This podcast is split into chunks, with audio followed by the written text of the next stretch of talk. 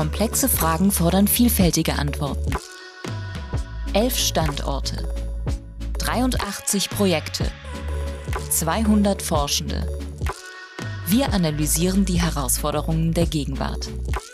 Forschungsinstitut Gesellschaftlicher Zusammenhalt, gefördert vom Bundesministerium für Bildung und Forschung.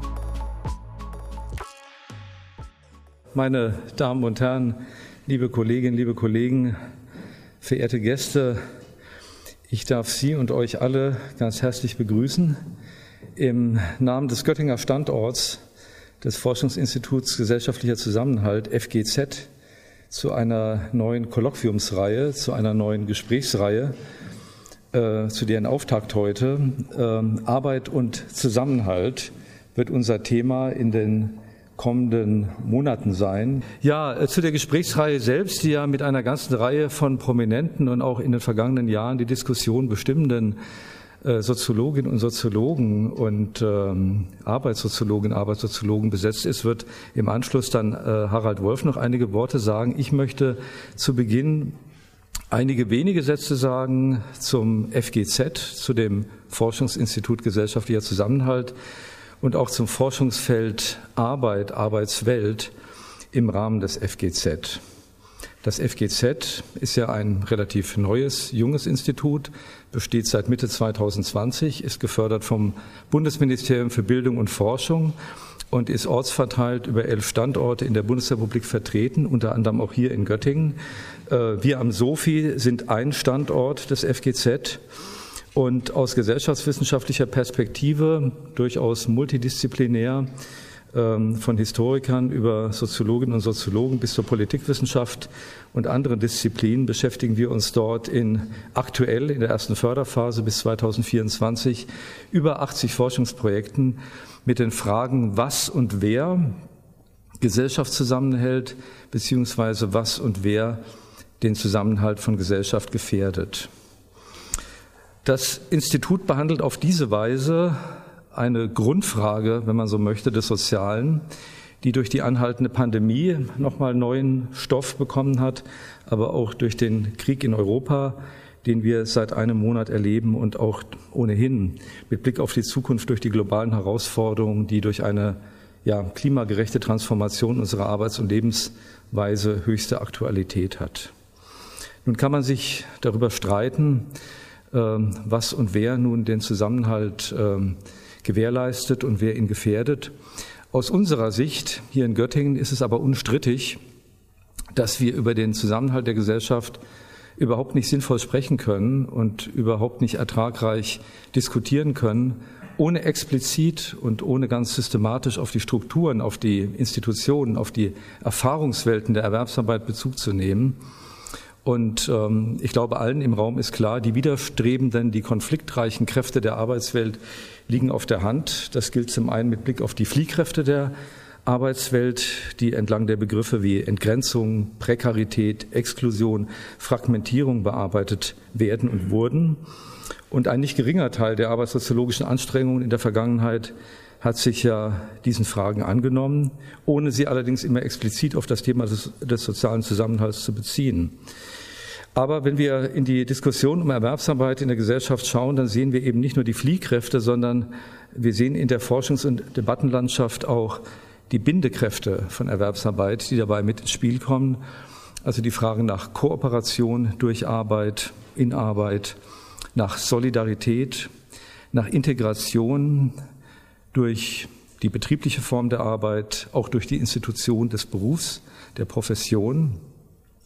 Und die Frage, die uns ja dann nicht nur in der Arbeitssoziologie im engeren Sinne bewegt, ist, in welchem Verhältnis diese Binde und diese Fliehkräfte zueinander stehen.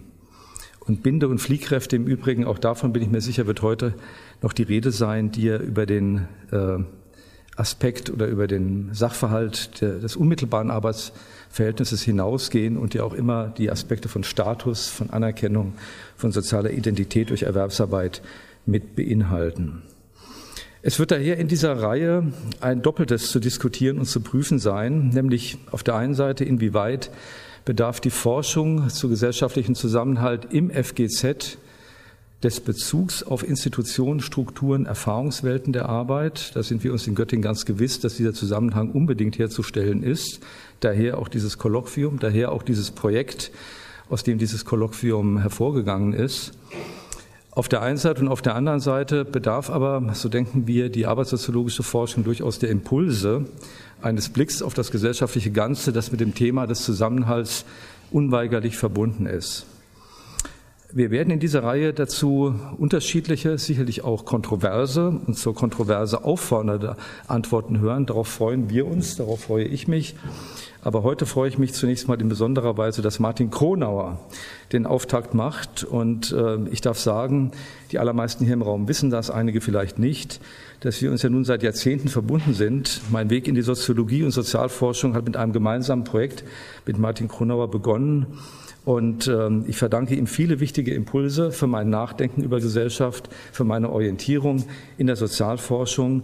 Und insofern freue ich mich nochmal besonders, dass du heute in dieser Reihe den Auftakt machst und äh, mit uns ins Gespräch kommst über das Thema Arbeit und gesellschaftlicher Zusammenhalt. Ganz herzlich willkommen. Auch Ihnen nochmal ganz herzlich willkommen. Ich danke Ihnen für die Aufmerksamkeit und Harald Wolf hat das Wort.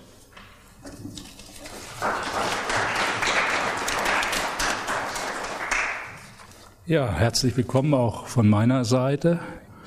Und ich möchte zunächst ein paar Worte zur Einführung in das Kolloquium Arbeit und Zusammenhalt und in den heutigen Nachmittag sagen. Ich äh, durfte die Reihe inhaltlich mit den Kolleginnen aus anderen FGZ-Projekten zusammen konzipieren und organisatorisch mit auf den Weg bringen. Wobei letzteres ohne die große Unterstützung durch Ina Kaufhold, Jennifer Villarama und vor allem Mortesa Fakarian sicher zum Scheitern verurteilt gewesen wäre. Als ich mir in den letzten Tagen überlegte, wie ich am besten einführen könnte, kam mir eine Formulierung von Rosa Luxemburg in den Sinn. Sie spricht vor über 100 Jahren an einer Stelle davon, dass die Katastrophe das Lebenselement und die Daseinsform der modernen kapitalistischen Welt geworden sei. Dass das so ist, machen die Erfahrungen der letzten Jahre wieder zunehmend deutlich. Von der Corona-Pandemie mit allen ihren Begleiterscheinungen über die immer spürbarer werdenden Folgen der globalen Erwärmung und die ökologische Krise bis hin nun zum Krieg und den Zerstörungen in der Ukraine, die uns unter anderem furchtbar direkt die Aktualität der atomaren Drohung wieder vor Augen führen. Ein in diesen Formen vielleicht nicht erwartetes Näherrücken, akut werden und normal werden von gesellschaftlichen Katastrophen, die den Erhalt von Gesellschaften überhaupt elementar in Frage stellen. Damit haben wir es heute und in der nächsten Zeit zu tun. Reicht es da überhaupt noch bloß über Zusammenhalt zu sprechen, habe ich mich gefragt. Ich denke, die Frage welcher Zusammenhalt die Martin Gronauer sich und uns heute stellen wird, leitet unter diesen Umständen sehr direkt über zur Frage Zusammenhalt wozu? Alles hängt meiner Ansicht nach jetzt davon ab, dass es gelingt, regressiven und autoritären Antworten entgegenzutreten und stattdessen Formen der Solidarität und der demokratischen Kooperation zu entwickeln und zu stärken, die den Erhalt und das Überleben der Gesellschaft auf lebenswerte Weise sichern. Bertolt Vogel hat schon ein paar Worte zu der, zur Verortung unseres Kolloquiums in der Arbeit im Forschungsinstitut für gesellschaftlichen, nee, nicht für gesellschaftlichen, im Forschungsinstitut gesellschaftlicher Zusammenhalt und die Motivation, die hinter der Vortragsreihe steht, äh, angedeutet. Ich will das noch kurz etwas ausführen. Was haben wir mit der Reihe vor? Was ist inhaltlich zu erwarten? Was erhoffen wir uns? Zunächst, wenn wir Arbeit und Zusammenhalt sagen, dann meinen wir mit Arbeit natürlich gesellschaftliche Arbeit in einem ganz weiten und breiten Sinn. Die Frage nach dem Zusammenhang von Arbeit und Zusammenhalt dreht sich so gesehen darum, wie und was die Gesellschaft arbeitet und was das für ihren Zusammenhalt bedeutet. Und umgekehrt, was bedeutet die Art und Weise, und der Grad des Zusammenhalts der Gesellschaft für die Gestaltung ihrer Arbeit, also das Was und das Wie der gesellschaftlichen Arbeit. Zentrale Befunde der soziologischen Arbeitsforschung, auch das hat äh, Berthold Vogel äh, schon angesprochen, der letzten Jahrzehnte, die man, wie Sie wissen, wie ihr wisst, versucht hat, auf Begriffe wie Entgrenzung, Prekarisierung, Fragmentierung oder Exklusion zu bringen. Die deuten mehr oder weniger darauf hin, dass wir heute in einer Arbeitsgesellschaft leben, die immer mehr auseinanderdriftet und deren Zusammenhalt zunehmend gefährdet ist. Sie bezeichnen vor allem gesellschaftliche Fliehkräfte, Tendenzen der Desintegration, eben der Gefährdung, der Infragestellung von Zusammenhalt. Und die aktuellen Umbrüche, nicht nur der Arbeitswelt, von der Digitalisierung über die sozial-ökologische Transformation bis hin zur Corona-Krise, scheinen ebenfalls in erster Linie soziale Spaltungen zu vertiefen Polarisierungen und Erosionen sozialer Bindungen hervorzurufen. Den Fokus für die Betrachtung des aktuellen arbeitsgesellschaftlichen Wandels darauf zu richten, sei es auf der Ebene von Betrieb, Beruf oder Technikentwicklung, sei es im Hinblick auf Erwerbsformen, Geschlechterverhältnisse und Reproduktionsarbeit oder sei es im Hinblick auf die industriellen Beziehungen und die Partizipationsmöglichkeiten der Beschäftigten, All das scheint vor diesem Hintergrund eigentlich recht naheliegend. Doch obwohl es so nahe liegt und noch dazu von so großer gesellschaftspolitischer Brisanz ist, spielt ein solcher theoretischer wie empirischer Fokus auf gesellschaftlichen Zusammenhalt in den bisherigen Debatten über Zustand und Zukunft der Arbeitsgesellschaft nach unserer Wahrnehmung bestenfalls eine untergeordnete Rolle. Damit sich dies ändern kann, bedarf es gemeinsamer Anstrengungen, die dabei helfen, den Zusammenhang von Arbeit und Zusammenhalt generell sowie auf den genannten Ebenen für die genannten Bereiche empirisch wie theoretisch genauer aufzuschlüsseln und aufzuklären. Auch theoretisch, denn was verstehen wir eigentlich genau unter gesellschaftlichem Zusammenhalt? Der Terminus hat eine steile Karriere im öffentlichen Diskurs der letzten Jahre gemacht und darf heute in keinem Parteiprogramm und in fast keinem politischen Talkshow-Statement fehlen. In dem von Deitelhoff, Groh-Samberg und Midell herausgegebenen Band Gesellschaftlicher Zusammenhalt, ein interdisziplinärer Dialog, findet man einen ersten Stand der Arbeit am Begriff im FGZ dokumentiert. Für Soziologinnen und Soziologen liegt es nahe, ihn mit eingeführten soziologischen Begrifflichkeiten zu übersetzen, etwa mit Sozialintegration oder soziale Kohäsion, Social Cohesion ist der Begriff, der in der Übersetzung des Institutsnamens FGZ ins Englische verwendet wird. In ebenfalls sich anbietenden Begriffen wie Kooperation oder Solidarität schwingen noch direkter mit der Arbeitswelt sich verbindende Konnotationen mit. Also auch diesbezüglich viel Klärungsbedarf. Wir haben mit dem Ziel solcher Klärungen eine ganze Reihe prominenter nationaler wie internationaler Soziologen, Soziologinnen, soziologischer Arbeitsforscherinnen und Arbeitsforscher herausgefordert, wie man heute ja gerne sagt, sich an solchen Klärungen zu beteiligen und auf Zusammenhalt bezogene und eine auf Zusammenhalt bezogene Betrachtung gesellschaftlicher Arbeit und ihrer gegenwärtigen Transformation damit voranzubringen. Und wenn Sie, wenn ihr das Programm anschauen, anschaut, das wir nochmal ausgelegt haben, haben sich ja wirklich einige sehr namhafte Kolleginnen und Kollegen dieser Herausforderung gestellt. Das Kolloquium findet ab heute bis Dezember im monatlichen Rhythmus statt. Die Audioaufnahmen der Vorträge sollen äh, als Podcast im FGZ-Kanal zur Verfügung gestellt werden.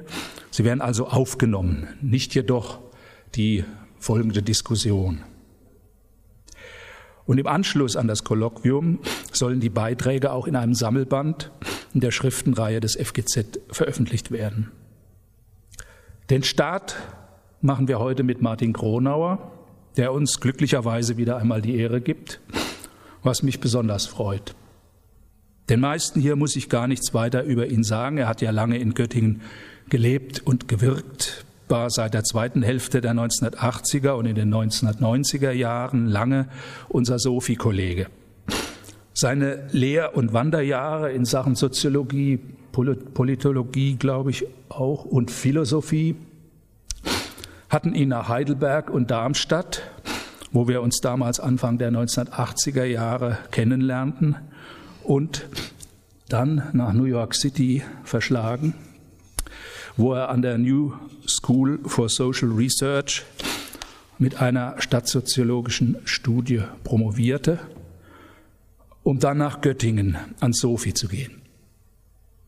Seit 2002 war er dann Professor für Gesellschaftswissenschaft mit dem Schwerpunkt Strukturwandel und Wohlfahrtsstaat in internationaler Perspektive. Ich glaube, so ist der korrekte Titel. An der Fachhochschule für Wirtschaft und Recht in Berlin. Äh, ja, Martins Hauptwerke, wenn ich das richtig sehe, sind die Arbeitslosenstudie im Schatten der Arbeitsgesellschaft, Arbeitslose und die Dynamik sozialer Ausgrenzung 1993 veröffentlicht, zusammen mit auch schon angeklungen Berthold Vogel und Frank Gerlach. Dann Exklusion, die Gefährdung des Sozialen im hochentwickelten Kapitalismus von 2002. Und im vorletzten Jahr hat Martin mit seinem schönen Buch Kritik der auseinanderdriftenden Gesellschaft in gewisser Weise die Summe gezogen über seine Forschungen. Und aus diesem Zusammenhang trägt er uns heute unter dem Titel Welcher Zusammenhalt zur Kritik der auseinanderdriftenden Gesellschaft etwas vor. Er hat mir gesagt, es wird ungefähr 50 Minuten dauern, kann auch ein bisschen ein paar Minuten länger gehen.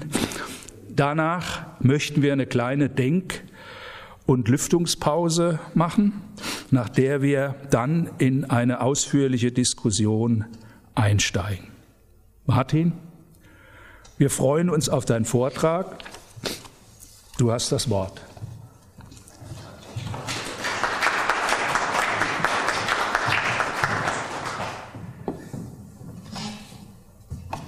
Also ganz herzlichen Dank für die Einladung, für die überaus freundlichen, herzlichen Worte. An dieser Stelle und in diesem Rahmen muss ich jetzt sagen, dass ich äh, auf den Monat genau vor 35 Jahren mich am Sophie vorgestellt habe. Und bin damals tatsächlich genommen worden. Die gute Botschaft hat mir der Thomas Oberbeck zusammen mit Martin Bethke äh, übergeben.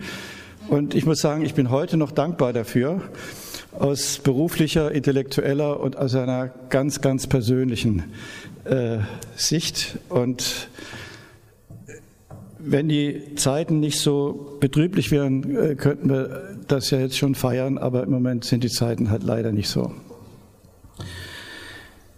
Äh, es fällt derzeit schwer, einen Vortrag zum Thema Zusammenhalt vorzubereiten, ohne von Ereignissen eingeholt zu werden, die das einmal Formulierte schon wieder in Frage stellen.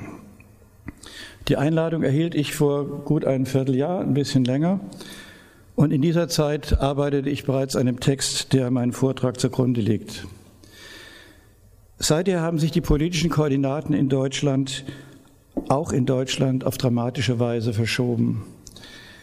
Alles, was zuvor von äußerster Dringlichkeit schien, die Bewältigung von Corona-Pandemie und Klimawandel, ist in den Hintergrund getreten. Den Vordergrund beherrscht die geopolitische Konfrontation mit Putins Russland, dessen Truppen die Ukraine überfielen, um sie nach Putins Großmachtvorstellungen heim ins russische Reich zu holen. Geopolitik wirkt auf die Innenpolitik zurück. Die Bundesregierung hat binnen weniger Tage ein für die Bundesrepublik seit der deutsch-deutschen Vereinigung unerhörtes Aufrüstungsprogramm in die Wege geleitet. Es soll selbst noch die 2-Prozent-Vereinbarung der NATO übertreffen und dazu, wie Weiland, die Schuldenbremse im Grundgesetz verankert werden. Und zwar, um eben diese Schuldenbremse wieder zu umgehen. Ein politischer Salto mortale, nicht nur in finanzieller Hinsicht. Zugleich erleben wir eine Wende in der Beurteilung der jüngeren Geschichte. Verhandeln mit Russland habe sich als naiv erwiesen, von nun an zähle nur noch militärische Abschreckung. dass nach dem Ende der Sowjetunion 1991 versäumt wurde, mit Russland eine tragfähige europäische Friedensordnung auszuhandeln, zählt nicht einmal mehr in der Rückschau. Was heißt das für das Thema Zusammenhalt? Es wurde gewissermaßen von innen nach außen verlagert. Bislang richteten sich die politischen Aufrufe zum Zusammenhalt am Jahreswechsel wieder in der Ansprache des Bundeskanzlers nach innen. Sie bezogen sich auf innergesellschaftliche Zustände. Heute geht es um den Zusammenhalt des Westens, der NATO und der EU und damit auch deren Bevölkerung nach außen gegen Putins Russland, wobei inzwischen kaum noch zwischen Russland und Putins Russland unterschieden wird. Ich habe gerade gehört, dass verschiedene Opernhäuser und Konzertsäle Tschaikowski vom Programm nehmen. Mit der Verschiebung der politischen Koordinaten droht auch die soziale Frage, die aus dem Auseinanderdriften der Gesellschaft resultiert und von der aus ich im Folgenden das Thema sozialer Zusammenhalt angehen werde, noch weiter ins Hintertreffen gerät. Bereits beim Fortschrittsversprechen der Ampelkoalition in ihrem Koalitionsvertrag blieb die soziale Frage weitgehend außen vor. Nun hat sich die Regierung vorgenommen, neben und mit dem ökologischen Umbau auch noch die Aufrüstung zu stemmen, wobei schon jetzt deutliche Widersprüche zwischen beiden Zielen sichtbar werden. Zudem zeichnet sich eine Kombination von Inflation und Rezession ab. Welcher Raum bleibt da noch für die Bewältigung der sozialen Frage? Und was werden umgekehrt die Folgen sein, wenn die Gesellschaft unter diesen Bedingungen weiter auseinanderbricht? Antworten darauf wird erst zukünftiges politisches Handeln liefern. Aber schon jetzt gilt es, sich dem politischen Denken in Alternativlosigkeiten zu widersetzen und den Blick dafür offen zu halten, was Not tut. Dazu gehört, sich die politische Brisanz der sozialen Frage bereits vor dem 24. Februar zu vergegenwärtigen. Dies ist das Thema des Vortrags, zu dem ich eingeladen wurde und dazu will ich nun zunächst auch im Folgenden sprechen. Es sind meine Überlegungen, die ich vor dem Krieg formuliert habe, deshalb wird von ihm keine Rede sein. Zum Schluss aber komme ich noch einmal zur aktuellen Lage zurück.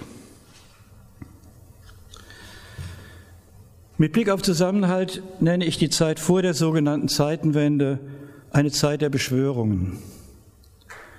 Allenthalben war von Zusammenhalt die Rede Harald hat es ja schon angesprochen, auch im Titel dieser Vortragsreihe und des Forschungsverbunds, der sie organisiert, ist dies der Fall. Gerade Jahreswechsel boten in den letzten Jahren Staats- und Regierungsoberhäuptern immer wieder Anlass, um sozialen Zusammenhalt und Gemeinsinn zu beschwören. Was aber war und ist mit Zusammenhalt dabei gemeint? Wer sollte mit wem zusammenhalten und womöglich gegen wen? Warum ist es überhaupt notwendig, an Zusammenhalt zu appellieren? Wer soll ihn bewerkstelligen und wie? Und dies in Gesellschaften, die von grundlegenden Widersprüchen durchzogen sind. Propagiert nicht die nationalistische und völkische Rechte ihrerseits Zusammenhalt, und zwar unter Ausschluss all derer, die sie nicht zur Nation und zum Volk gerechnet haben will. In einer seiner letzten Arbeiten referiert Sigmund Baumann die Historiker Erik Hobsbawm und Miroslav Roch mit der These, Nationalismus und der Verweis auf die ethnische Zugehörigkeit seien ein Ersatz für Integrationsfaktoren in einer desintegrierenden Gesellschaft. Wenn die Gesellschaft zerfällt, erscheint die Nation als letzte Garantie. Diese These kann und sollte richtungsweisend für die Analyse wesentlicher Aspekte der Gegenwart sein denn sie betrifft ein für die USA und Europa noch immer überaus bedrohliche politische Konstellation und raubt der Rede vom Zusammenhalt gewissermaßen ihre politische Unschuld. Die amerikanische Rechte hinter Trump bereitet unter der Losung America First ihr Comeback vor. In Frankreich tritt die Rechte in weiter radikalisierter Formation auf. In Deutschland gewinnen Neonazis die politische Oberhand in Teilregionen der neuen Bundesländer und können sich bundesweit ungehindert mit anderen Protestierern gegen Corona-Maßnahmen zusammentun, um nur einige ausgewählte Belege anzuführen.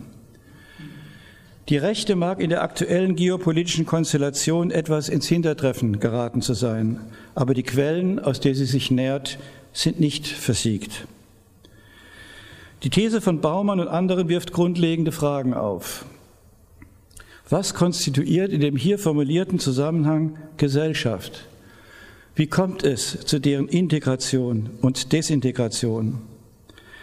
Was trägt sie zur Erklärung des neuerlichen Aufstiegs antidemokratischer, nationalistisch und völkisch ausgerichteter Parteien und Bewegungen in Deutschland und anderswo bei? Welche Konsequenzen ergeben sich in politischer Hinsicht? Reicht der Appell an Zusammenhalt? Die These über den Zusammenhang zwischen gesellschaftlicher Desintegration und dem Aufstieg rechter Parteien und Bewegungen ist alles andere als selbstverständlich. Denn Sie rückt Gesellschaft ins Zentrum der analytischen und politischen Aufmerksamkeit. Aus der war sie aber auch in Deutschland jahrzehntelang mehr und mehr verdrängt worden. Selbst in einem breiten Sinn verstandene Linke hat daran erheblichen Anteil. Rot-Grün unter Schröder mutierte zu Verfechtern von Ich-AGs.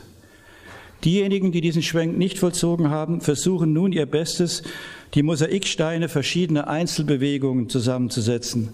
Aber zu welchem Bild? Die Gewerkschaften reden vom guten Leben, aber von welchem? Dass Gesellschaft in den letzten Jahrzehnten mehr und mehr aus dem politischen Blickfeld geraten ist, war selbst Ausdruck und Ergebnis politischen Handelns. Und zwar eines politischen Handelns, das auf die Vereinzelung der Einzelnen abzielt. Ich halte es für angemessen, geradezu von einem Krieg gegen die Gesellschaft zu sprechen, der in den 1970er Jahren in Europa, aber auch in den USA einsetzte. Mit den Folgen dieses Kriegs sind wir heute konfrontiert, und zwar in der Form auseinanderdriftender Gesellschaften und einer politischen Leerstelle, die die Rechte mit ihrem Appell an Nation und Volk zu besetzen versucht. Dem hat die Linke bislang wenig entgegenzusetzen. Was meine ich mit Krieg gegen die Gesellschaft? Margaret Thatcher, 1979 in Großbritannien an die Regierung gekommen, formulierte die Kriegserklärung nachträglich in der viel zitierten Passage eines Interviews aus dem Jahr 1987. Es lohnt, sie etwas ausführlicher in eigener Übersetzung wiederzugeben. Zu viele Kinder und Leute laden ihre Probleme auf die Gesellschaft ab. Aber wer ist die Gesellschaft? So etwas gibt es überhaupt nicht. Es gibt einzelne Männer und Frauen und es gibt Familien und keine Regierung kann irgendetwas ausrichten, außer durch die Leute. Und die Leute müssen sich zuallererst um sich selbst kümmern. Es ist unsere Pflicht, um uns um uns selbst zu kümmern und danach auch um unsere Nachbarn. Es geht in diesem Zitat nicht einfach darum, die Existenz von Gesellschaft zu leugnen. Um aus vergesellschafteten Individuen die vereinzelten Einzelnen und vereinzelten Familien zu machen, von denen Thatcher hier spricht, muss erst das Wissen um die Abhängigkeit von anderen und die Verantwortung für andere über den Kreis von Familie und Nachbarschaft hinaus getilgt werden. Müssen erst die Institutionen, die Menschen erkämpft haben, um sich gegenseitig zu unterstützen und zu schützen, zerstört werden muss erst die Macht, die ohnmächtige Einzelne durch ihren Zusammenschluss gegen die Mächtigen gewonnen haben, gebrochen werden. Und darauf zielte in der Tat die Politik der Thatcher-Regierung ab, vor allem ihr Krieg gegen die Gewerkschaften. Von den streikenden Bergarbeitern sprach sie 1984 als dem inneren Feind. Diese Politik hatte Vorbildcharakter. Noch am 9. Juli 2003 schrieb die Frankfurter Allgemeine Zeitung, Margaret Thatcher ist etwas gelungen, wovon andere Regierungen nur träumen, und sei es insgeheim, die Gewerkschaften in die Knie zu zwingen. Richtungsweisend wurde bis heute auch ihre Politik der Privatisierung von Staatsunternehmen und Unternehmen der lokalen Daseinsvorsorge. Thatcher war eine Protagonistin dessen, was der französische Historiker Pierre Rosson-Vallon als den großen Gegenschlag bezeichnet, eine Gegenrevolution zu der geistig-moralischen Revolution, die gegen Ende des 19. Jahrhunderts eingesetzt hatte und die, wie er schreibt, auch ein neues Verständnis vom Wesen der Gesellschaft einschloss. Dieses neue Verständnis war als Antwort auf die neue Realität des industriellen Kapitalismus und die neue gesellschaftspolitische Kraft, die er hervorbrachte, die Arbeiterbewegung entstanden. Entschuldigung. Es breitete sich in verschiedenen geistigen und politischen Strömungen in Frankreich, Deutschland und Großbritannien aus, schloss eine Auffassung des Menschen als genuin gesellschaftliches Wesen ein, das in wechselseitiger Abhängigkeit und somit auch wechselseitiger Verantwortung lebt, gründete das Postulat sozialer Gerechtigkeit nicht mehr auf dem Gebot der Nächstenliebe, sondern auf der Struktur des Sozialen selbst und wies dem Staat eine neue Rolle zu. Es war sogar möglich, schreibt Rousseau Vallon, die Ausdehnung seiner Tätigkeit zur Voraussetzung für die Verwirklichung der Grundrechte und der Solidarität zu erklären. Dass dieses Verständnis von Gesellschaft an der Wende zum 20. Jahrhundert an Boden gewann, war das Ergebnis jahrzehntelanger sozialer Kämpfe, nicht zuletzt, um einen weiteren Ausdruck von Rousseau Vallon aufzugreifen, eines Reformismus der Angst vor Arbeiterbewegungen auf Seiten der herrschenden bürgerlichen adeligen Kreise. Zum Durchbruch aber kam es erst nach den politischen und sozialen Katastrophen zweier Weltkriege, den Revolutionen und der Weltwirtschaftskrise in der Zwischenkriegszeit und schließlich nicht zuletzt auch hier wieder infolge eines Reformismus der Angst, der nun aus der Systemkonkurrenz zur Sowjetunion erwuchs. Es ist ein Kerngedanke des französischen Republikanismus seit Rousseau, dass Gesellschaft als Gemeinwesen, das die Einzelnen zu ihrem Recht kommen lässt, politisch erst geschaffen, erkämpft werden muss. In der Französischen Revolution wurde es zum ersten Mal praktische Erfahrung. Sie gilt aber auch für die Geschichte sowohl der Arbeiterbewegungen als auch der Frauenbewegungen, und zwar weit über Frankreich hinaus. Nur durch ihre Kämpfe konnten und können sie sich den Bürgerstatus, die Citoyenneté, erobern. Thomas Humphrey Marshall, Engländer und Klassiker der soziologischen Sozialstaatsanalyse, hat es mit Bezug auf die Klassenverhältnisse unmittelbar nach dem Zweiten Weltkrieg in seinen Vorlesungen zu Citizenship and Social Class auf den Punkt gebracht.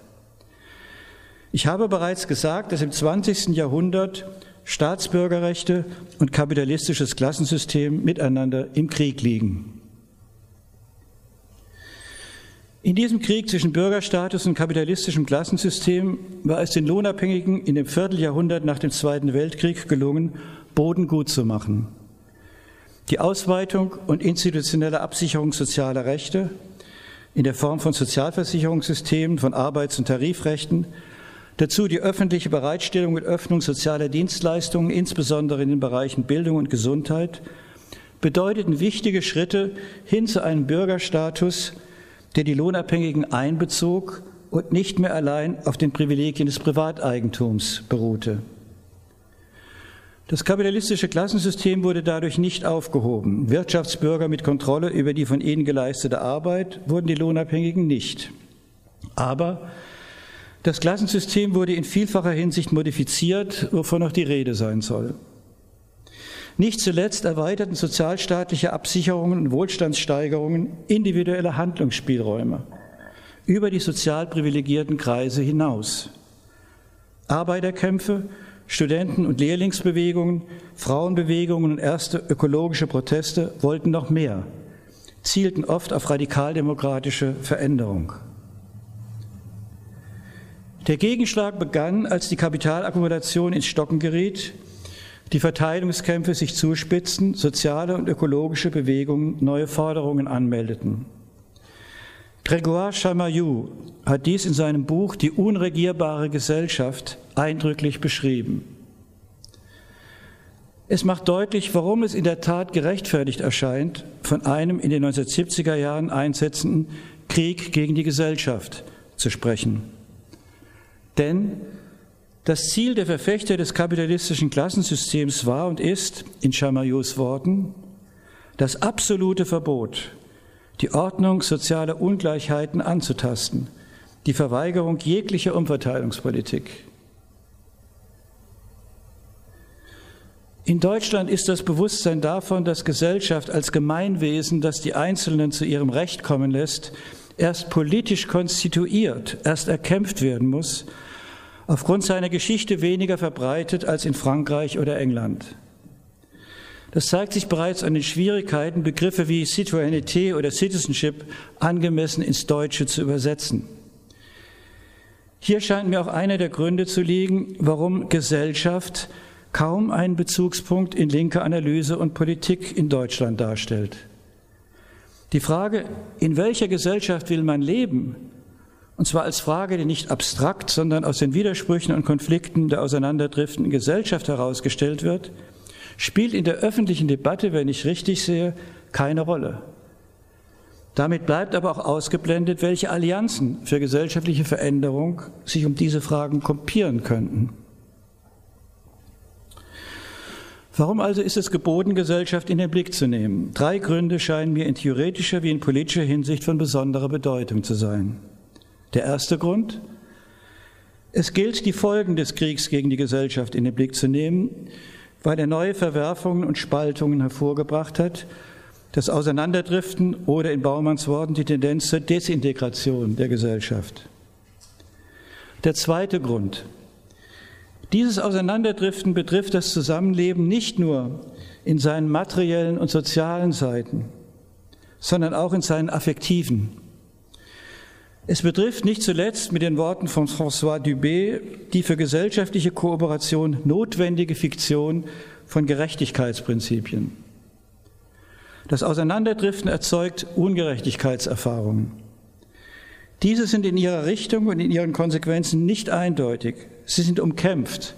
Und gerade auf diesem Kampffeld versucht die nationalistische und völkische Rechte vorzudringen. Der dritte Grund, wenn sich Gesellschaft als politisches Gemeinwesen immer erst in Auseinandersetzungen konstituiert, was folgt dann aus der Diagnose des Auseinanderdriftens für Ansatzpunkte und Ziele der Gegenwehr? Im Folgenden werde ich die genannten Gründe erläutern und zur Diskussion stellen.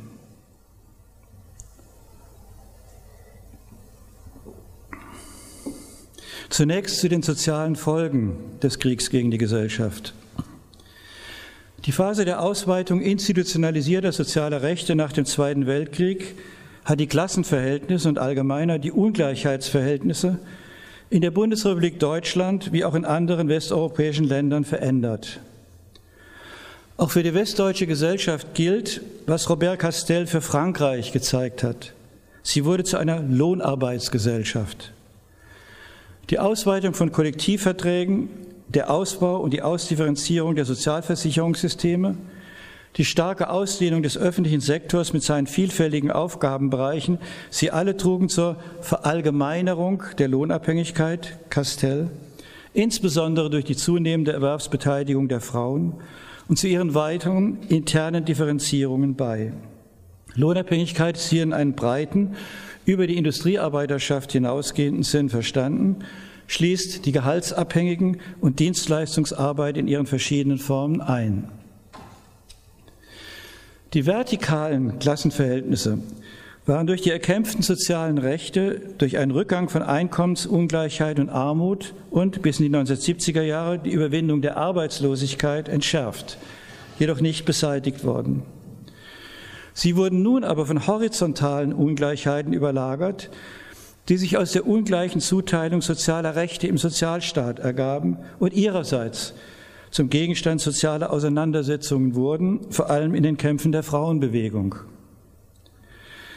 Dass Klassenungleichheiten und Ungleichheiten der gesellschaftlichen Teilhabe voneinander unterschieden, gleichwohl aber miteinander verschränkt sind und in ihren jeweiligen Verhältnissen zueinander gedacht werden müssen, Darauf hatte, darauf hatte schon eine Autorengruppe um Joachim Bergmann auf dem Soziologentag von 1968 in einem viel beachteten Beitrag hingewiesen. Der Gegenschlag der Verfechter des kapitalistischen Klassensystems im Krieg mit dem Bürgerstatus setzte an drei für gesellschaftliches Zusammenleben zentralen Punkten an. An der Erwerbsarbeit, an den sozialen Bürgerrechten und an der Verteilung des gesellschaftlich erzeugten Reichtums. Er erfolgte in verschiedenen Ländern in unterschiedlicher zeitlicher Abfolge mit ähnlichen Mitteln, aber je nach internen Widerständen unterschiedlicher Intensität, auf der Linie einer Rücknahme der Steuerprogression und einer selektiven sozialen Entsicherung von Arbeits- und Beschäftigungsverhältnissen in der Reichweite und in den Voraussetzungen sozialstaatlicher Leistungen. Von selektiver Entsicherung spreche ich deshalb, weil sie nicht alle Lohn- und Gehaltsabhängigen und ihre Familien gleichermaßen und in gleicher Weise betrafen und betreffen. Auf diese Weise entstanden neue Gemengelagen von Klassenungleichheit und Teilhabeungleichheit.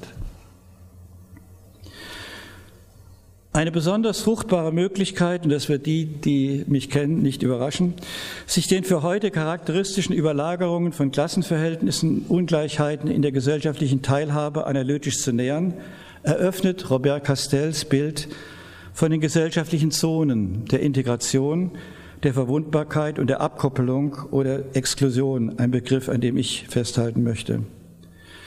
Denn es rückt Gesellschaft ins Zentrum und hebt auf entscheidende Dimensionen oder Achsen, wie er sie nennt, ab, die für gesellschaftliches Zusammenleben und somit auch gesellschaftliche Teilhabe grundlegend sind. Eine entscheidende Achse bildet, allen postmodernen Unkenrufen zum Trotz, die Arbeit. Eine andere, die familiären und darüber hinausgehenden sozialen Nahbeziehungen. Schließlich die mit Arbeits- und Familienverhältnissen in spezifischer Weise verbundenen Institutionen der sozialen Absicherung. In kapitalistischen Gesellschaften mit repräsentativen Demokratien begründen sie den sozialen Bürgerstatus und sichern darüber hinaus zugleich persönliche und politische Rechte ab. Anhand dieser Koordinaten lässt sich zeigen, wie die selektive soziale Entsicherung zum Auseinanderdriften der Gesellschaft führt. Dabei geht es nicht allein um das in den 1980er Jahren wieder einsetzende Auseinanderdriften von Einkommen und Vermögen, den Bruch mit der Phase der Kompression der Einkommen nach dem Zweiten Weltkrieg. Es geht darüber hinaus um die Dichte, Reichweite und Tragfähigkeit sozialer Beziehungen, um die eigene Handlungsfähigkeit in diesen Beziehungen und die Macht, auf die Lebensverhältnisse einzuwirken. Im Bild der drei Zonen steckt ein weiteres Bild, das von Zentrum und Peripherie, somit das eines Machtgefälles. Je prekärer die Lage auf den Achsen der Arbeit, der Haushaltskonstellation und der sozialen Absicherung, desto problematischer, brüchiger werden die sozialen Beziehungen und desto geringer die Widerstandskräfte. Einen annähernden Eindruck vom Ausmaß der Prekarität in Deutschland vermittelte eine 2018 vom Wissenschaftszentrum Berlin im Institut für Arbeitsmarkt und Berufsforschung veröffentlichte Studie.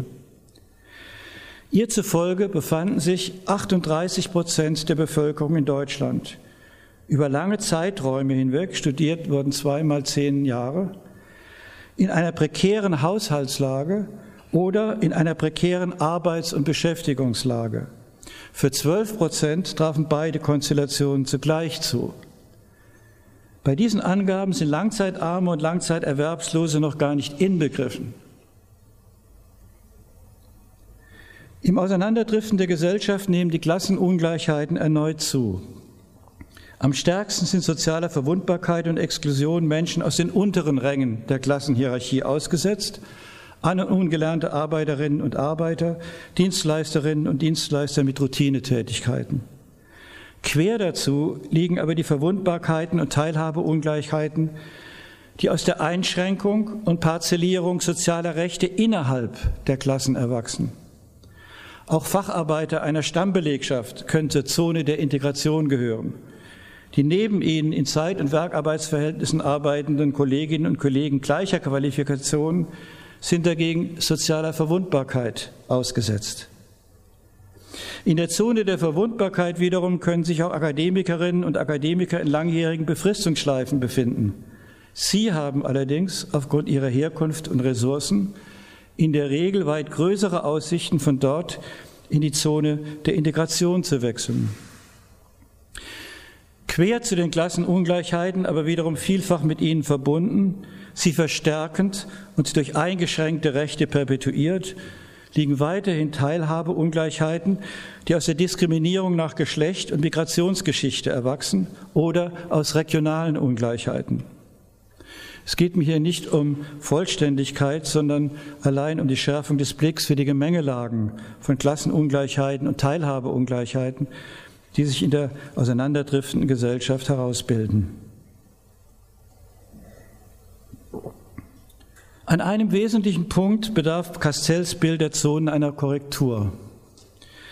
Wenngleich in diesem Bild bereits implizit Fragen der Macht in der Form eines Machtgefälles zwischen Zentrum und Peripherie angesprochen sind, fehlt bei Castell der Gegenpol zur Zone der Exklusion oder wie er sie nennt, zur Zone der Abkopplung. Er ist aber entscheidend, um das Auseinanderdriften begreifen zu können. Ich nenne diese Zone die Zone der Exklusivität. Während in der Zone der Exklusion Menschen innerhalb der Gesellschaft von grundlegenden Teilhabemöglichkeiten an ihr abgeschnitten sind, konzentriert sich am Gegenpol ökonomische und gesellschaftliche Macht. Vor allem die Macht, sich von einem politischen Gemeinwesen nicht mehr in die Pflicht nehmen zu lassen. Das zeigt sich am deutlichsten in der Verteilung und geringen Besteuerung der Vermögen. Es zeigt sich aber auch an der Macht börsennotierter Unternehmen, die eng mit den transnational agierenden Finanzinstituten verbunden sind, sich von jeder Verantwortung für einen bestimmten Betrieb, eine bestimmte Belegschaft oder ein bestimmtes Unternehmen verabschieden zu können. Sie bestimmen Wirtschafts- den wirtschafts- und finanzpolitischen Ton, diktieren die Bedingungen trotz vieler noch immer regional gebundener mittelständischer Unternehmen und trotz aller guten Gründe, die sie selbst dazu veranlassen mögen, auch noch im Herkunftsland zu investieren. Sie tun dies immer unter Vorbehalt und können mit Betriebsverlagerungen drohen. Michael Hartmann nennt die dieser Zone Angehörigen die Abgehobenen, eine zunehmend geschlossene Gesellschaft mit engen persönlichen Beziehungen zwischen Verwaltung, Politik und Wirtschaft. Sieghard Neckel und Kollegen beleuchten ein wichtiges Segment, die globale Finanzklasse, exemplarisch an den Finanzplätzen Frankfurt und Sydney. Gerade in ihrem Kosmopolitismus ist sie exklusiv.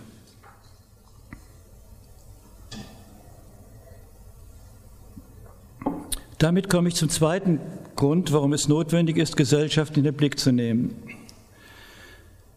Das Auseinanderdriften zeitigt nicht nur materielle und soziale Folgen.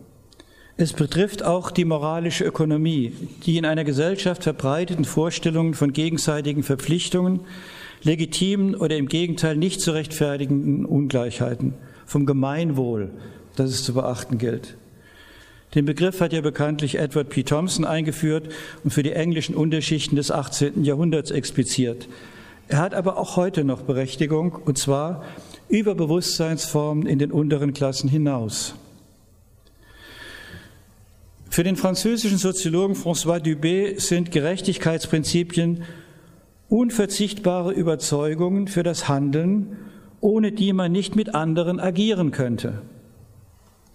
Er nennt sie deshalb im Unterschied zu Ideologien notwendige Fiktionen. Die für Kooperation notwendigen Gerechtigkeitsfiktionen sind, wie schon die Begrifflichkeit anzeigt, uneindeutig, offen für Auseinandersetzung Sie können Herrschaftsverhältnisse verschleiern, aber auch Widerstand aufbrechen lassen.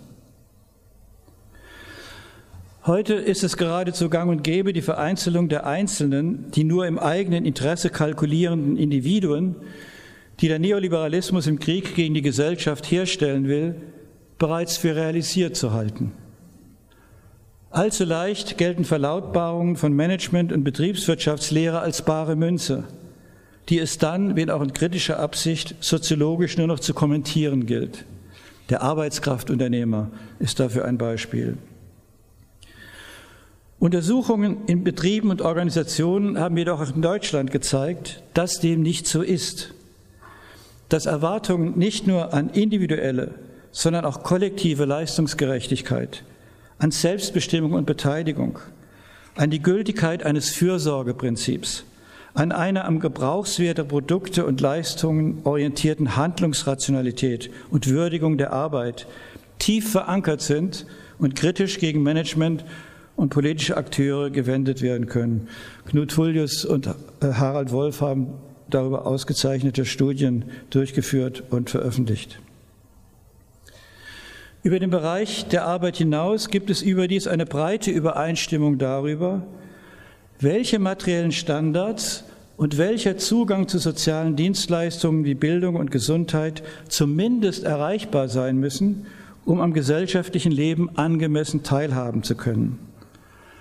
Auch dies konstituiert einen im Alltagsbewusstsein verankerten Gerechtigkeitsmaßstab. Dass eine solche Übereinstimmung selbst über Einkommens- und Klassengrenzen hinweg besteht, ist keineswegs selbstverständlich. Sie ist nicht zuletzt ein Ergebnis der sozialstaatlich vermittelten Annäherung in den Lebensverhältnissen in der Phase vor dem Auseinanderdriften der Gesellschaft und zeigt sich in empirischen Erhebungen im Rahmen von Forschungen zu relativer Deprivation. Und schließlich finden sich auch heute Erwartungen der Regierten an die Regierenden, der Untertanen an die Herrschenden, in denen sich ein sozialer Anspruch auf Gegenseitigkeit manifestiert, eine nur bedingte Bereitschaft zur Akzeptanz von Ungleichheit und Unterordnung, wie Thompson es bereits als einen wesentlichen Bestandteil der moralischen Ökonomie der Unterschichten im 18. Jahrhundert feststellte. Ich komme darauf zurück. Erwartungen im Kontext einer moralischen Ökonomie sind deshalb so wichtig, weil sie die emotionalen, affektiven Seiten gesellschaftlicher Kooperation betreffen. In der Regel begleiten sie soziales Handeln vorbewusst im Rahmen einer natürlichen Einstellung sozialen Verhaltens. Erst ihre Verletzung bringt sie zu Bewusstsein. Ungerechtigkeitserfahrungen gehören zu den schmerzhaftesten sozialen Erfahrungen. Sie können zu starken Antrieben für betrieblichen, gesellschaftlichen, politischen Widerstand werden. Kein Streik, der nicht auch Gerechtigkeitsansprüche artikulieren würde. Kein Aufstand, der sich nicht auch, vielleicht sogar in erster Linie, gegen die erfahrene Ungerechtigkeit der Herrschenden gerichtet hätte. Gerechtigkeitsansprüche sind aber in ihrer Richtung nicht eindeutig. Ungerechtigkeitserfahrungen sind nicht harmlos. Gerechtigkeitsansprüche können von ihren Quellen abgelenkt, gegen Menschen gerichtet werden, gegenüber denen man sich von den Herrschenden übervorteilt fühlt. Dies wird vor allem dann der Fall sein, wenn die Herrschaftsverhältnisse selbst unantastbar erscheinen. Ungerechtigkeit kann den Ruf nach Rache provozieren, nicht nur den nach Gerechtigkeit. Sie kann, abgelenkt, nationalistische und fremdenfeindliche Aggression anfeuern.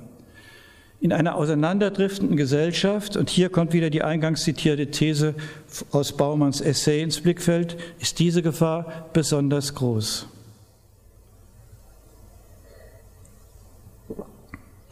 Das Auseinanderdriften der Gesellschaft rüttelt an den Grundfesten unterschiedlicher notwendiger Fiktionen von Gerechtigkeitsvorstellungen. Die inzwischen seit Jahrzehnten verhärteten Ausgrenzungen am Arbeitsmarkt widersprechen der Leistungsgerechtigkeit aufs schärfste. Denn sie blockieren bereits den Zugang zur Arena, in der Leistung sich bewähren soll. Innerhalb dieser Arena ersetzen die politisch eingeführten, rechtlich fixierten Ungleichheitskategorien der Leiharbeit, Werkvertragsarbeit, Befristung, geringfügigen Beschäftigung die notwendige Fiktion der Leistungsgerechtigkeit durch das Prinzip des Teile und Herrsche. In beiden Fällen werden Lohn- und Gehaltsabhängige gegeneinander ausgespielt. Die Bessergestellten scheinen Nutznießer zu sein, sind durch die Präsenz und Konkurrenz der anderen jedoch mit der Möglichkeit des eigenen Abstiegs konfrontiert. Das kann Abwehrhaltung gegenüber unten und außen verstärken, aber auch das Bewusstsein dafür schärfen, dass die soziale Ängste schürenden Spaltungen eigenen Interessen zuwiderlaufen. Verteilungsgerechtigkeit setzt einen wie vage auch immer gefassten, verallgemeinerbaren Maßstab voraus, an dem sich Ungleichheiten von Einkommen und Vermögen bemessen und rechtfertigen lassen. Die Reziprozitätserwartung gehört zur Verteilungsgerechtigkeit. Allen sollte es im Unternehmen je nach Erfolg oder Misserfolg besser oder schlechter gehen. Spätestens seit den 1990er Jahren ist diese notwendige Fiktion auch in Deutschland Makulatur. In den USA war dies bereits ein Jahrzehnt zuvor der Fall und hat dort Empörung über einen drohenden Absturz der Mittelklassen hervorgerufen. Ein vergleichsweise schwacher Widerhalt findet sich in der deutschen Debatte über dasselbe Thema. Zu oft wenden sich Abstiegsängste innerhalb der Mittelklassen, aber auch innerhalb der Arbeiterschaft unter Berufung auf das Leistungsprinzip gegen die bereits Abgestiegenen oder diejenigen, die um eine Verbesserung ihrer Lebensumstände kämpfen müssen. Ausgeblendet bleiben dagegen diejenigen, bleibt die Abkoppelung der steigenden Einkommen und Vermögen im oberen Management von jedweder Bindung an Leistungskriterien wie Umsatz, Beschäftigung und Unternehmenserhalt. In einer ganzen Reihe europäischer Länder, aber auch in den USA, hat im Zuge des Auseinanderdriftens eine spezifische horizontale Ungleichheitsdimension, die eng mit Ausprägungen von Klassenungleichheit verbunden ist, an erheblich an Bedeutung gewonnen. Die regionale Ungleichheit zwischen prosperierenden und abgehängten Regionen. Dazu gehören die von Deindustrialisierungsschüben betroffenen Regionen Englands, Frankreichs und den USA. Vor einem ganz anderen geschichtlichen Hintergrund sind die noch immer nicht überwundenen regionalen Ungleichheiten, die aus der deutschen Teilung und Vereinigung erwuchsen, höchst virulent. Regionale Ungleichheiten unterminieren das Prinzip der bürgerschaftlichen Gleichberechtigung. Gerade sie schlagen sich als politische Spaltungen im Wahlverhalten nieder. Es gibt deutliche Anzeichen dafür, dass ein erheblicher Teil der Bevölkerung Europas und der USA das Auseinanderdriften der Lebensverhältnisse in der Gesellschaft und die Verunsicherung der eigenen Lebensumstände als Bruch eines impliziten Gesellschaftsvertrags wahrnimmt und darauf reagiert. Was meine ich damit?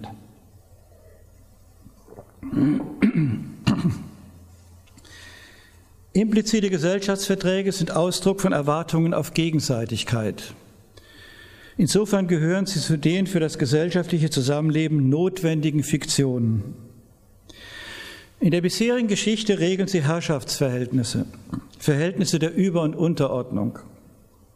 Die Untertanen und die in hierarchischen Organisationen Untergebenen finden sich mit sozialer Ungleichheit und Unterordnung so lange ab, wie sie Gegenleistungen erhalten, die ihren Erwartungen entsprechen. Solche unausgesprochenen, aber überaus wirksamen Erwartungen finden sich in vielen gesellschaftlichen Bereichen, zum Beispiel in Arbeitsverhältnissen. Kein Arbeitsvertrag kann die Intensität und Qualität der verausgabten Arbeit im Vorhinein festlegen. Wie gearbeitet wird, entscheidet sich erst in den Aushandlungsprozessen, dem mehr oder weniger ausdrücklichen Kräftemessen zwischen Vorgesetzten, Kolleginnen und Kollegen in einem Betrieb aber auch für Gesellschaften gilt. Sofern sie sich nicht in einem latenten Bürgerkrieg befinden oder auf offener Machtausübung und Unterdrückung beruhen, sind sie auf ein konfliktreiches Austarieren impliziter Gesellschaftsverträge angewiesen. Diese sind das Ergebnis historischer Auseinandersetzungen und bleiben deshalb auch immer umstritten und revidierbar.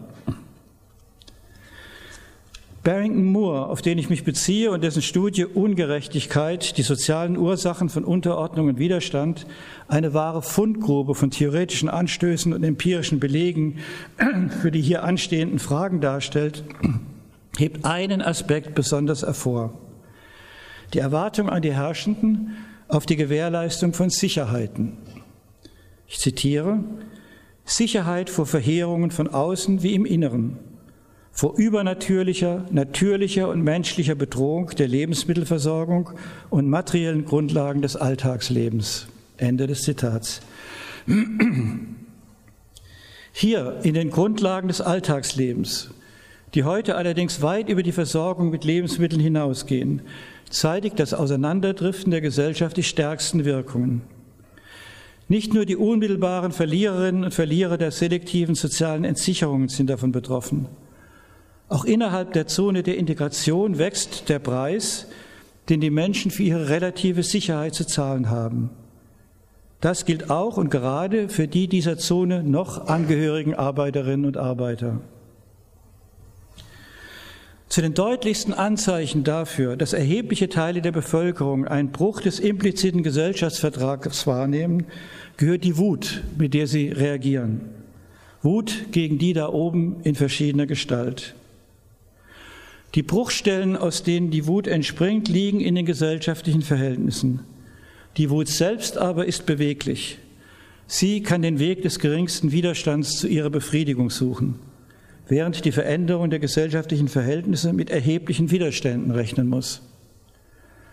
Darauf setzt die nationalistische und völkische Rechte, die das Fremde und die Fremden zu Feinden erklärt und den Volksgenossen verspricht, dass sie allein den immer kleiner werdenden Anteil am Kuchen verspeisen dürfen, den die, ihnen die auseinanderdriftende Gesellschaft noch zuteilt. Wie das Beispiel der Gelbwesten in Frankreich zeigt, kann sich der Zorn aber auch sehr direkt gegen Maßnahmen der Regierung, in diesem Fall Steuererhöhungen, richten, die als zutiefst ungerecht empfunden werden und gegen die empörende Arroganz, mit der die Mächtigen agieren. Die Aufständischen rekrutierten sich aus den 40 Prozent der französischen Bevölkerung, deren Lebensstandard seit der Finanzmarktkrise abgesunken war. Sie protestierten dagegen, dass ihnen nun zusätzlich die Folgekosten der regionalen Ungleichheiten, der schlechten Ausstattung der Peripherie mit öffentlichen Verkehrsverbindungen durch die Benzinsteuer aufgebürdet wurde. Sie suchten sich keine Führer, sondern wollten so direkt wie möglich an den Verhandlungen beteiligt sein, die aus ihren Aktionen resultierten. Und sie kämpften nicht gegen Immigranten, forderten vielmehr in ihrem Zehn-Punkte-Programm eine wirkliche Politik der Integration. Ich führe das französische Beispiel nicht an, weil es auf Deutschland übertragbar wäre, schon gar nicht durch einen bürokratischen Willensakt, wie ihn die Initiative Aufstehen bewerkstelligen wollte. Mir geht es vielmehr darum zu zeigen, dass auf den Bruch eines impliziten Gesellschaftsvertrags ganz unterschiedliche, ja gegensätzliche gesellschaftliche und politische Reaktionen erfolgen können autoritäre bis hin zu faschistischen Reaktionen, aber auch Bestrebungen in Richtung eines stärker egalitären Gemeinwesens. Aus der moralischen Ökonomie gespeiste Emotionen spielen dabei jeweils eine wichtige Rolle. Sich ihnen ungeprüft und opportunistisch anhängen zu wollen, führt jedoch in die Irre. Wo immer sich Wut einspannen lässt in die Diskriminierung und Verfolgung von Minderheiten und die Stärkung von Herrschaftsverhältnissen, sind Widerspruch und Widerstand gefordert. Entscheidend ist, ob und in welcher Weise das Auseinanderdriften der Gesellschaft selbst zum Gegenstand der politischen Auseinandersetzung gemacht wird und ob und welche Allianzen dabei gebildet werden können, die sich dem Auseinanderdriften widersetzen.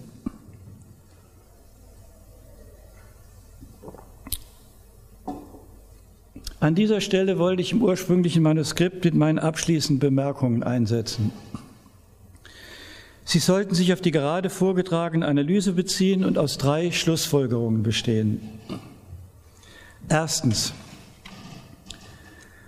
An der Bedeutung von Gerechtigkeitsansprüchen und impliziter Gesellschaftsverträge in sozialen Kämpfen wird deutlich, dass Klassenfragen immer wesentlich mit gesellschaftlichen Beteiligungs- und Teilhabefragen verbunden sind.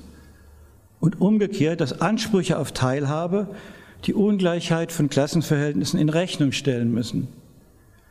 Gerade deshalb gilt es, in der auseinanderdriftenden Gesellschaft die Debatte darauf zu lenken, in welcher Gesellschaft man leben will. Faktisch wird diese Auseinandersetzung längst geführt. Die herrschende Seite will Zusammenhalt im Rahmen eines immer unhaltbarer werdenden Status quo. Die Rechte will die völkisch exklusive Gemeinschaft. Zweitens. Der Reiz, den der Neoliberalismus trotz allem hat ausüben können, schreibt Grégoire Chamaillou, verdankt sich seinem doppelten Versprechen auf individuelle Autonomie und soziale Selbstregulierung. Soweit Chamaillou.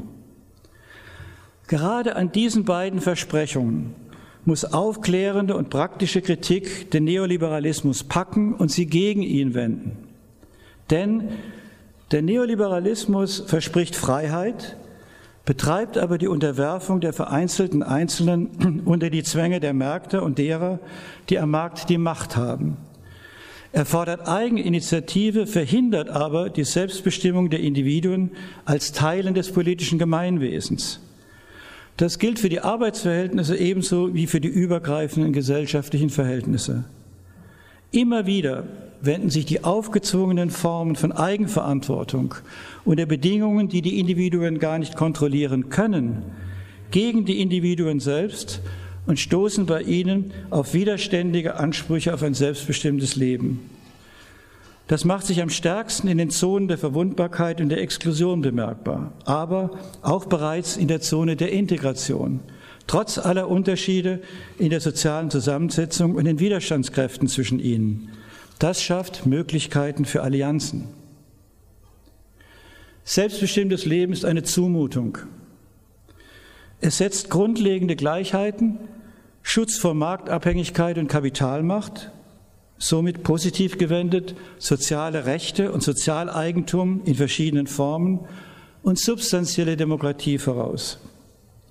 Wer sie erkämpfen will, wird ein Uphill Battle gegen massive Widerstände führen müssen.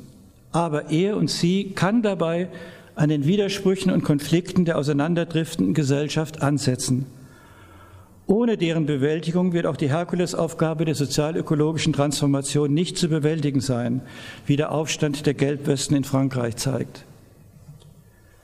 Drittens, das Auseinanderdriften findet in einer Lohnarbeitsgesellschaft statt, um Castells Begriff noch einmal aufzunehmen. In einer Gesellschaft also, in der nach dem Zweiten Weltkrieg das Lohnarbeitsverhältnis in unterschiedlichen Ausprägungen verallgemeinert wurde.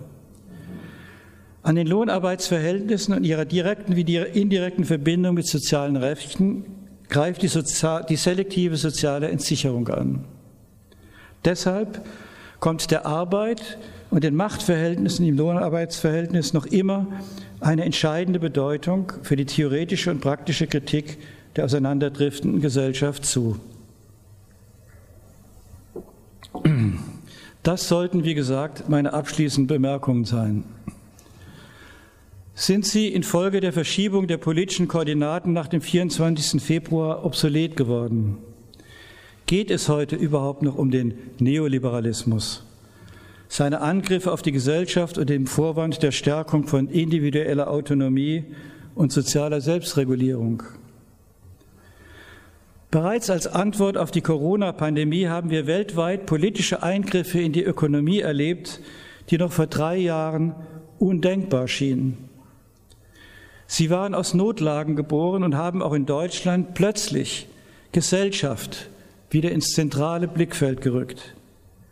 Ihre grenzüberschreitende Abhängigkeit von menschlicher Arbeit, ihre Bedeutung als kollektive Gewährleisterin von Sicherheiten, die individuelle Entfaltung erst ermöglichen und schließlich die Notwendigkeit ihrer politischen Formgebung.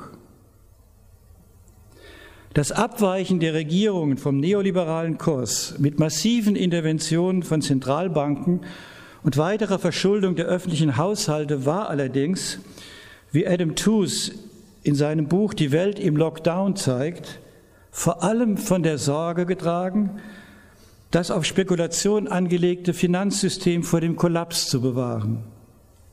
Prompt gingen dann auch die Profiteure dieses Systems und nicht die kurzzeitig für systemrelevant erklärten Pflegekräfte gestärkt aus der Corona-Krise hervor. Die soziale Ungleichheit hat sich vergrößert. Die politischen Eingriffe, die, wir gegen, die gegenwärtig im Wirtschaftskrieg gegen Russland vorgenommen werden, sind vielleicht noch einschneidender. Denn sie betreffen die Fundamente globaler kapitalistischer Verhältnisse die seit Jahrzehnten für unantastbar erklärt wurden. Eigentumsrechte, Rohstoffabhängigkeiten, den transnationalen Bankenverkehr und das Herzstück des Finanzsystems, die Zentralbanken. Das zeigt die Macht politischen Handelns. Sie wird jedoch nicht eingesetzt, um den Neoliberalismus an die Kette zu legen, sondern in einem Kampf um Einflusssphären, der in einen Atomkrieg münden kann. Was bedeutet die Eskalation in der Auseinandersetzung mit Russland, einschließlich Wirtschaftssanktionen und Aufrüstung, für die inneren gesellschaftlichen Verhältnisse? Hat sich die politische Brisanz der sozialen Frage durch die Verschiebung der politischen Koordinaten erledigt? Sie dürfte im Gegenteil noch verstärkt worden sein. Eine Ahnung davon vermittelte Robert Habeck, als er davor warnte, dass verschärfte Boykottmaßnahmen gegen russische Öl- und Gaslieferungen den sozialen Frieden im Inneren gefährden könnten. Mit der Weichenstellung zur Aufrüstung hat die Regierung den Handlungsspielraum, die soziale Frage zu bewältigen, verengt. Ließe sich sozialer Frieden durch Appelle an Zusammenhalt gegenüber dem äußeren Feind gewährleisten. Die Widersprüche und Konflikte der auseinanderdriftenden Gesellschaft lassen sich nicht stillstellen. Ohne Entschärfung der sozialen Frage würde Zusammenhalt nur repressiv mit erheblichen Einschränkungen, insbesondere sozialer Rechte, somit von Demokratie durchzusetzen sein. Die Unterminierung der Demokratie wäre dann der Preis für eine Zeitenwende der Aufrüstung, die mit der Verteidigung der Demokratie begründet wird. Danke für eure Geduld.